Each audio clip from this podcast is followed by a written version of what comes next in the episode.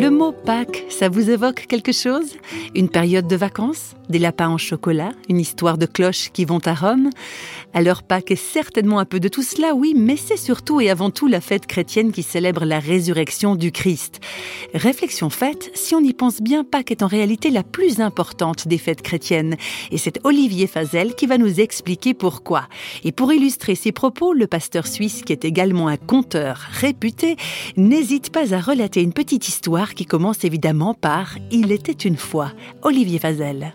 Il était une fois, dans un pays lointain dont on a perdu le chemin, un roi bien embarrassé. Il cherchait à se débarrasser du prétendant qui espérait pouvoir épouser sa fille, la princesse, et ce n'était pas n'importe quel prétendant, c'était un pauvre berger.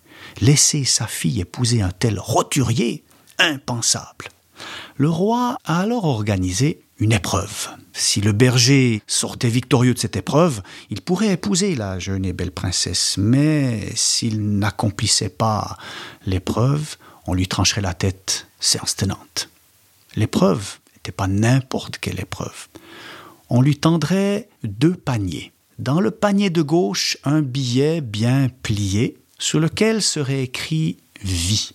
Dans l'autre panier, un billet tout aussi plié et sur lequel on aurait écrit mort. S'il tire la vie, il peut épouser la princesse, s'il tire la mort, on le décapite. Seulement, le roi, méchamment conseillé, s'est arrangé pour écrire sur les deux billets mort. Le berger n'y échappera pas. Le jour de l'épreuve arrive, le berger se présente, il gravit les quelques marches qui le séparent de la table où sont posés les deux paniers. Il prend résolument, sans réfléchir, un des billets et il l'avale. Il l'avale tout rond comme ça. Le roi lui dit Mais, malheureux, qu'est-ce que tu viens de faire? Ah, votre majesté, j'ai pris le billet, il m'appartient, je pouvais en faire ce que je voulais. Si vous voulez savoir ce qui était marqué sur ce billet, à vous d'ouvrir le billet dans le panier qui reste, et puis vous saurez celui que j'ai avalé.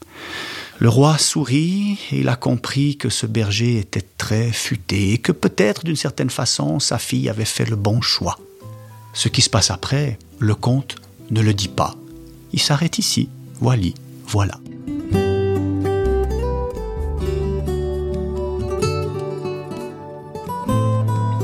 Moi, j'ai choisi de raconter ce conte justement en lien avec Pâques.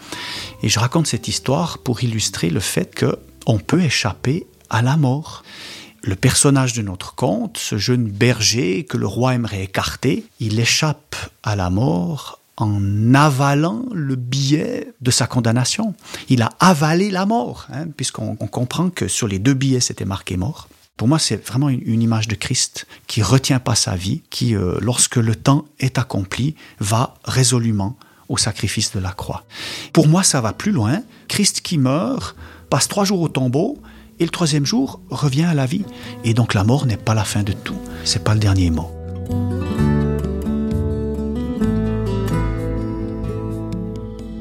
La mort n'aurait donc pas le dernier mot, voilà qui mérite amplement réflexion. Et sur ce, je ne peux que vous souhaiter de joyeuses Pâques.